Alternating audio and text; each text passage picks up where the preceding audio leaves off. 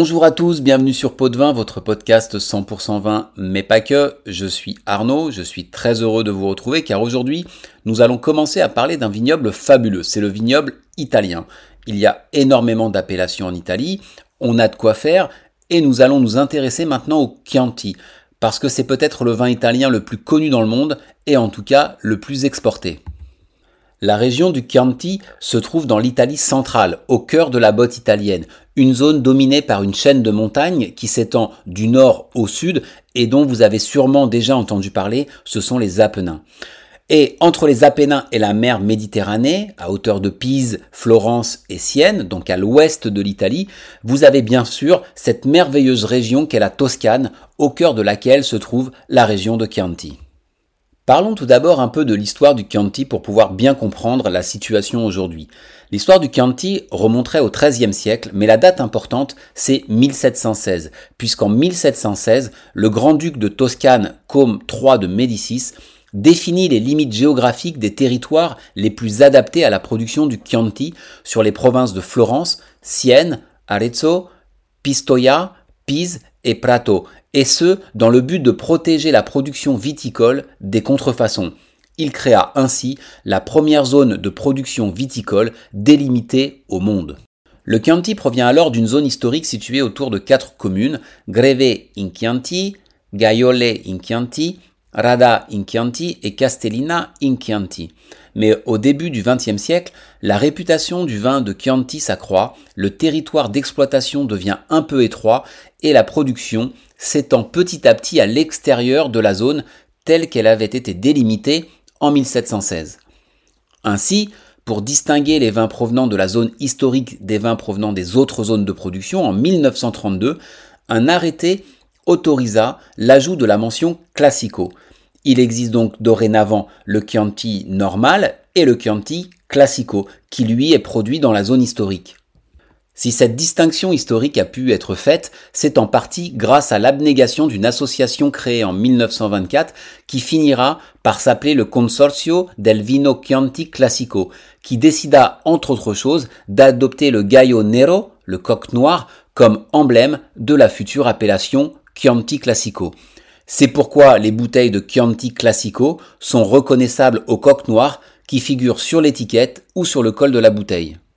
Alors l'histoire du coq, je vais vous la raconter parce qu'elle est quand même assez savoureuse. En fait, l'origine du coq noir tient à une légende qui remonte à la rivalité entre Florence et Sienne, qui étaient ennemis et se disputaient le Chianti, et à l'histoire selon laquelle avait été trouvée une solution pour déterminer le tracé de leurs frontières. En effet, il fut convenu de faire sortir deux chevaliers de leurs villes respectives et de fixer la frontière à leur point de rencontre. Le départ devait avoir lieu à l'aube et le signal de départ donné par le chant d'un coq. Chaque camp devait donc choisir son coq qui donnerait à chaque chevalier le top départ. Les Siennois choisirent un coq blanc reconnu pour chanter haut et fort le matin, tandis que les Florentins optèrent pour un coq noir qu'ils affamèrent dans l'espoir qu'il crierait plus tôt que celui de leur rival. Le jour J, dès qu'il fut sorti du poulailler, le coq noir se mit à chanter bruyamment, euh, il faut dire qu'il était un petit peu énervé, alors que l'aube était encore loin. Cela permit aux chevaliers de Florence de partir immédiatement et avec un grand avantage sur le Siennois qui dut attendre les premières lueurs du jour et que son coq lui permit de partir. Et c'est bien sûr Florence qui gagna le plus de terrain grâce à son coq noir. Alors Chianti et sa sous-catégorie Chianti Classico ne deviendront des appellations, des DOC, dénominations d'origine contrôlée, qu'en 1967, puis des DOCG en 1984, mais Chianti Classico ne sera reconnu autonome qu'en 1996, c'est-à-dire avec son propre cahier des charges distinct de celui de la DOCG Chianti. Donc, pour que ce soit clair, depuis 96, Chianti et Chianti Classico sont deux DOCG bien distinctes. Je vous donne juste une brève explication sur le système d'appellation italien. Au sommet, vous avez les DOC, dénominations d'origine contrôlée, et au-dessus, les DOCG, le G signifiant garantie. Un vin de DOCG doit satisfaire à des normes plus strictes que les vins de DOC. La Toscane, vous le savez sûrement, c'est un paysage de magnifiques collines avec une multitude de terroirs et de microclimats. En termes d'altitude, on est entre 200 et 700 mètres. On ne peut pas dépasser 700 mètres pour faire partie des appellations. avec une altitude plus élevée pour les classicaux, 450-600 mètres, ce qui permet aux raisins de mûrir plus lentement, et ça c'est toujours intéressant. Le climat est continental avec des températures basses en hiver et des étés chauds et secs où les températures dépassent souvent les 35 degrés. La pluviométrie annuelle est d'environ 800-900 mm, ce qui est pas mal, surtout à la fin de l'automne et au printemps. Il y a également une grande variété de sols, notamment des sols argilo-calcaires, des calcaires marneux, des schistes argileux, des sables et des galets. Parlons des vins. Les vins produits dans le Chianti obéissent à un système pyramidal. Vous avez tout d'abord les Chianti et il y a différents types de Chianti. Les Chianti de base, qui sont des vins de consommation courante, à boire jeune, et célèbres pour leur fameuse bouteille, le Fiasco Toscano, avec sa forme en bulbe et recouvert à l'époque de Sala, une mauvaise herbe des marais. Et ensuite, le Chianti Riserva, plus qualitatif. L'appellation Chianti peut être aussi complétée par la mention superiore et par cette mention correspondant à des sous-zones géographiques. Montes Pertoli, Colli Aretini, Colli Fiorentini, Colline Pisane, Montalbano, Rufina et Colli Senesi, ces deux dernières étant considérées comme les meilleures. En ce qui concerne le Chianti Classico, vous avez le classico normal, entre guillemets, qui doit vieillir au moins 12 mois avant commercialisation, le Riserva, qui doit vieillir au moins 24 mois, dont 3 mois en bouteille, et le Grand Selezione, qui doit vieillir 30 mois minimum, dont 3 mois en bouteille, et être issu de raisins ne provenant que d'un seul domaine. Le vieillissement se fait dans de larges fûts qu'on appelle des botti ou dans des barriques de chêne classiques.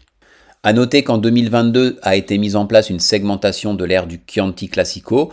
Les Italiens les nomment Unità Geografiche Aggiuntive ou mentions géographiques complémentaires. Ces mentions complémentaires sont au nombre de 11. Je ne vais pas vous les citer, vous pourrez les retrouver facilement si ça vous intéresse.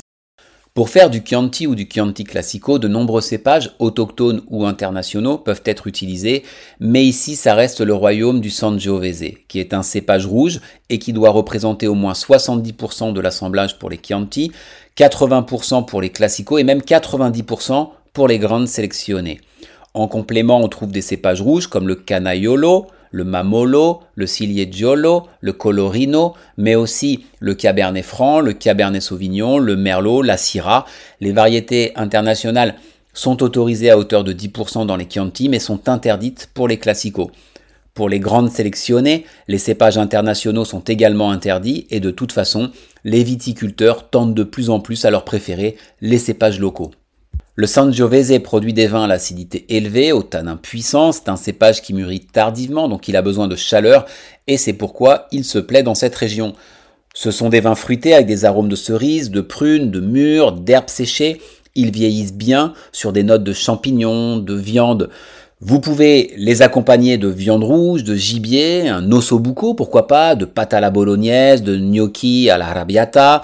Euh, il y a tout un tas de plats possibles et d'accords possibles. La cuisine italienne est quand même une cuisine assez, euh, assez intéressante. Sachez pour finir qu'il existe aussi un Vino Santo del Chianti et un Vino Santo del Chianti Classico, qui sont des appellations, donc des DOC, de vins fortifiés, donc des vins de dessert.